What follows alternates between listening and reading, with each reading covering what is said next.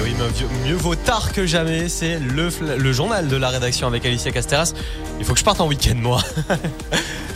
Oui, bonjour Alicia. Oui, bonjour quand même. Bonjour Guillaume. Soyez les bienvenus dans l'actualité allez de ce vendredi 24 février suite à la polémique sur la possible fermeture de la station de ski au Mont-Saxonnet. Le maire s'exprime enfin. Les détails à suivre dans ce journal. Nous irons également à Maglan où les enfants s'initient au compostage à l'école. Et puis, nouvelle, mauvaise nouvelle au Contamine Montjoie. La Coupe d'Europe de ski cross en mars prochain est annulée. Un plan de transport ferroviaire pour la France. La première ministre Elisabeth Borne a annoncé ce vendredi un vaste programme chiffré à 100 milliards d'euros pour développer le rail en France lors des deux prochaines décennies. Ce plan doit permettre de mener vers la création de RER métropolitains, le développement de trains de nuit et l'entretien du réseau. Le gouvernement affiche aussi une volonté de renforcer la collaboration entre États et régions. Ce vendredi, l'Ukraine et la Russie restent aussi dans l'actualité. Cela fait un an que la guerre a éclaté entre les deux pays. Direction le site Radio Mont Blanc, rubrique Actu, pour écouter nos reportages, nos interviews à la rencontre de ces hockeyeurs ukrainiens qui avaient été accueillis il y a tout juste un an à Chamonix et qui continuent de vivre au pays du Mont Blanc depuis un an. Nos pays de Savoie se préparent à un nouveau week-end de chassés croisés. Les vacances scolaires d'hiver se terminent pour la zone B, alors que les habitants de la zone C débutent leur deuxième semaine de congé. Le week-end est classé orange en Auvergne-Rhône-Alpes. Ce samedi, dans le sens des retours. D'importantes difficultés de circulation sont attendues, notamment sur la 43.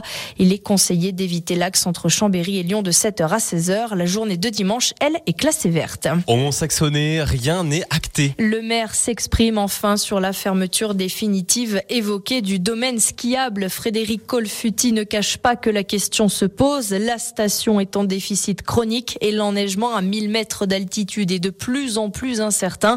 Pour autant, non, la la décision définitive n'a pas encore été prise, assure la mairie.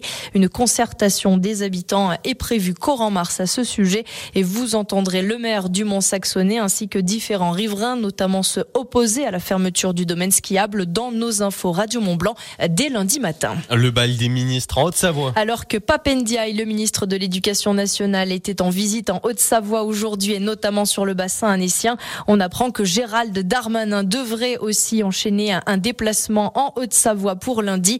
Il sera sur place pour évoquer le projet de création de 200 nouvelles brigades de gendarmerie en France, dont plusieurs pourraient justement concerner la Haute-Savoie. On redescend en vallée de l'Arve à Maglan où même les écoliers font du compost. En janvier, trois écoles de la ville se sont dotées de composteurs dans lesquels les demi-pensionnaires jettent leurs biodéchets. Comme pour les adultes, l'objectif est de réduire le volume des poubelles qui seront envoyées aux usines d'incinération, mais aussi de lutter contre le gâchis alimentaire. Claire Collin est la responsable enfance-jeunesse de Maglan.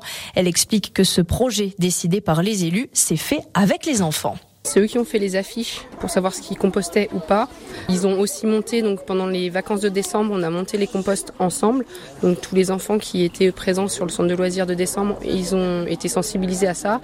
Après, il y a Nelly du coup de la 2CCAM qui est pas mal venue euh, nous aider, nous aiguiller sur quoi mettre, comment faire. Euh, encore en ce moment, elle nous dit euh, comment mettre un peu plus de broyat, des choses comme ça. Mais voilà, on est bien accompagné par Nelly et ça nous aide bien.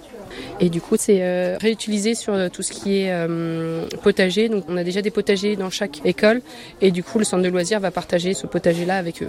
Le potentiel de ce compost Maglanchard est important puisqu'à elle seule, l'école élémentaire Gravin devrait produire au moins 880 kilos de compost. Mauvaise nouvelle au contaminement joie. Pas de Coupe d'Europe de ski cross du 16 au 18 mars prochain en raison des conditions d'enneigement actuelles sur la piste de compétition et des prévisions météorologiques défavorables. Le comité d'organisation de la Coupe d'Europe de ski cross est contraint d'annuler les épreuves, annonce l'organisation. Un enneigement qui ne permet pas de construire les modules adaptés et sécuritaires pour les compétiteurs. Mais le domaine skiable des Comtats, lui, reste tout de même accessible avec 45 pistes ouvertes sur 48 à ce jour, précise la station. C'est un nouveau week-end de match pour nos équipes de hockey sur glace. En Ligue Magnus, 42e journée de championnat pour nos pionniers de Chamonix qui reçoivent ce soir les jokers de Sergi Pontoise à 20h. Patinoire Richard Boson. La rencontre se joue à guichet fermé et pour cause, le match est crucial pour pouvoir se qualifier en play-off. Il y a aussi de la D1 ce week-end.